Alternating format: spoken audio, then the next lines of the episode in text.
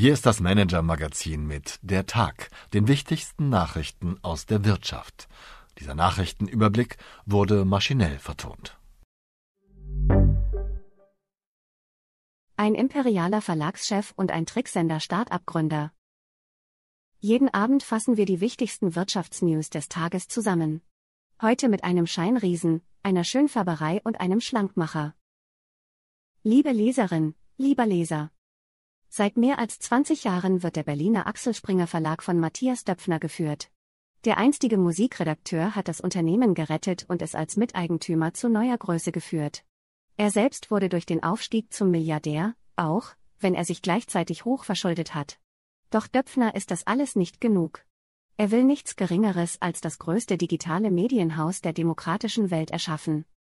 Eine gewagte Vision. Zwar herrscht er nach wie vor über Europas größtes Radaublatt, doch die Bild hat vor allem ihre wirtschaftliche Kraft verloren. Von der Welt ganz zu schweigen. Döpfner sieht Springers Zukunft daher in den USA, bei den digitalen Marken Politico und Business Insider. Auf dem Weg dahin will er die Job- und Immobilienportale, die augenblicklich für das Gros der Springer-Profite sorgen, an die Börse bringen und mit den Milliardenerlösen die Co-Eigner des Verlags, den Finanzinvestor KKR, herauskaufen. Intern kursieren bereits Fabelzahlen. Am Ende, das wissen alle, könnte auch Springer selbst wieder an die Börse zurückkehren. Und zwar in den USA. Als Wall Street Firma. Dann würde Döpfner Seite an Seite mit dem Hochadel der Medienaristokratie stehen, neben Rupert Murdoch oder Michael Bloomberg. Ist das nun also mutig oder vermessen?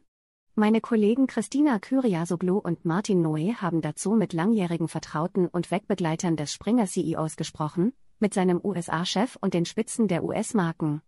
In unserer neuen Titelgeschichte analysieren sie eingehend das Verlagsgeschäft und beleuchten, warum Döpfner selbst das größte Risiko für seine radikale Strategie ist, der imperiale Plan des Matthias Döpfner. Die Wirtschaftsnews des Tages.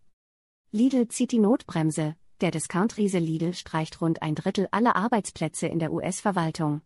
Das geht aus einer internen Mitteilung des Nordamerika-Chefs Michael Lagunionek hervor, die meinem Kollegen Martin Mehringer vorliegt.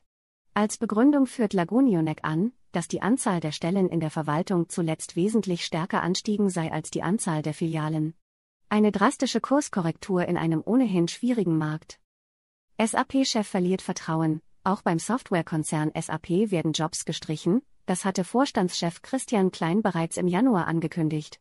Die Mitteilung war allerdings nicht gerade eine seiner Kommunikat-Event-Glanzleistungen. Mit der Kommunikation scheint es der Vorstand überhaupt nicht so zu haben, wie Auswertungen einer internen Mitarbeiterbefragung, die meine Kollegin Christian Kyriasoglu einsehen konnte, zeigen. Alle Details dazu finden Sie hier. Streit um Betriebsratsgehälter. Ein Urteil des Bundesgerichtshofs zur Vergütung von langjährigen freigestellten Betriebsräten versetzt nicht nur Gewerkschaften, sondern auch Konzernvorstände in Aufregung. Sie befürchten nun, strafrechtlich wegen Untreue belangt zu werden, wenn sie die Vergütung ihrer Betriebsräte nicht kürzen. Arbeitsrechtler Gregor Thüsing warnt schon jetzt, das Strafbarkeitsrisiko für Unternehmen ist durch dieses Urteil erheblich gestiegen. Alles zum heute veröffentlichten schriftlichen BGH-Urteil lesen Sie hier.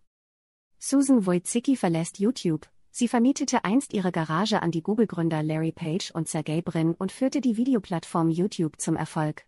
Nun tritt Susan Wojcicki, Googles Mitarbeiterin Nummer 16 und eine der berühmtesten Frauen der Tech-Welt, nach neun Jahren als YouTube-Chefin zurück. Sie wolle sich mehr auf ihre Familie, ihre Gesundheit und persönliche Projekte fokussieren, erklärte die Managerin. Ihr Kollege Neil Mohan wird den Posten übernehmen. Was uns sonst noch beschäftigt hat. Die Zunahme von Indexmietverträgen. Der Deutsche Mieterbund beobachtet laut Präsident Lukas Siebenkotten eine steigende Anzahl von Indexmietverträgen in größeren Städten. Bei diesen Verträgen sind die Mieten an die Inflation gekoppelt. Welche gravierenden Folgen er dabei für die Mieter sieht und warum die gesetzliche Mietpreisbremse hier nicht greift, hat Siebenkotten meinem Kollegen Lutz Reiche erzählt, Indexmieten sind eine Gelddruckmaschine. Der Kampf um die Bayer-Aufspaltung. Seit Monaten fordern einflussreiche Aktivisten die Aufspaltung des Chemie- und Pharmariesen Bayer. Aufsichtsratschef Norbert Winkeljohann hat nun mit Bill Anderson einen Nachfolger für Vorstandschef Werner Baumann gefunden, der die störrischen Anteilseigner im Zaum halten soll. In einer neuen Folge unseres Podcasts das Thema besprechen Bayer-Experte Dietmar Palan und Chefredakteur Sven Klausen den Wirtschaftskrimi der Woche und erläutern, warum der Konflikt für den Standort Deutschland insgesamt so wichtig ist. Der Boxkampf Hück vs. Botha. Bis vor vier Jahren war Uwe Hück bei Porsche einer der mächtigsten Betriebsräte Deutschlands. Dann trat er knall auf Fall zurück, Porsche muss Millionen in der Affäre zahlen. Hück hat nichts mehr mit Porsche zu tun, fährt sogar Audi und übt sich als Boxer. An diesem Wochenende tritt er gegen den ehemaligen Spitzenboxer François Botha an, im Herbst will er den mehrfachen Weltmeister Mike Tyson herausfordern. Irre? Mein Kollege Klaas Tatje hat Hück im Gym besucht.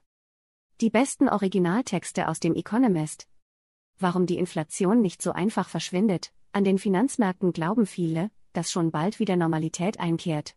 Doch die Hoffnung ist trügerisch. Vor allem Daten vom Arbeitsmarkt deuten auf ein deutlich längerfristiges Problem hin, als viele meinen. Die aktuelle Titelgeschichte des Economist beschäftigt sich ausführlich mit den Hintergründen und erklärt, worauf Anleger sich einstellen müssen. Sie können sie im Original hier lesen. Was Tencent über das Comeback der Tech-Konzerne in China aussagt, so etwas wie Tencent gibt es im Westen nicht. Der chinesische Internetriese ist eine Mischung aus Meta, PayPal, Amazon und Epic Games. Als die Regierung die heimischen Riesen im vergangenen Jahr zügelte, brach der Kurs ein. Im Herbst war Tencent nur noch 250 Milliarden Dollar wert und schrumpfte sogar. Inzwischen sind die Beschränkungen gelockert, der Kurs hat sich verdoppelt, das Online-Shopping brummt.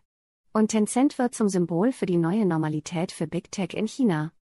Das Neueste aus dem Harvard Business Manager, würden Sie von sich behaupten, Sie sind ein geduldiger Mensch? Wenn ja, herzlichen Glückwunsch. Denn einer Studie des Ökonomen Thomas Domen zufolge macht geduldiges Verhalten erfolgreich. Der Wissenschaftler konnte 40 Prozent der Einkommensunterschiede zwischen verschiedenen Ländern damit erklären, wie groß die Geduld der Menschen dort ist. Deshalb sollten Unternehmen auch bei der Auswahl ihrer Mitarbeiterinnen und Mitarbeiter einen Geduldstest machen. Wer diesen Soft Skill nicht gerade zu seinen Stärken zählt, kein Problem, Geduld lässt sich laut Domen trainieren. Meine Empfehlung für den Abend. Falls heute Abend mal wieder nichts im Fernsehen läuft, schauen Sie doch gern bei der Julian Teike Show auf unserer Website rein. Meine Kollegen Jonas Rest und Dietmar Palan haben in einem umfangreichen Inside-Report entschlüsselt, wie der WFOX-Gründer die milliardenschwere Bewertung des Versicherungsstartups mit fragwürdigen Tricks und schmuddeligen Deals gepusht hat. Der brillante Verkäufer Julian Teike, der sich weltweit gern als Tech-Visionär feiern lässt, überzeugte so Investoren wie Salesforce-Gründer und Tech-Milliardär Mark Benioff sowie Showpromis wie US-Schauspieler Ashton Kutscher und Sängerin Lena Meyer-Landrut. Nur ist in Wahrheit kaum etwas wie es scheint. Habe ich Ihr Interesse geweckt? Hier geht es zu den WFOX-Blendern.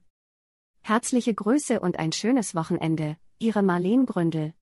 Haben Sie Wünsche, Anregungen, Informationen, um die wir uns journalistisch kümmern sollten?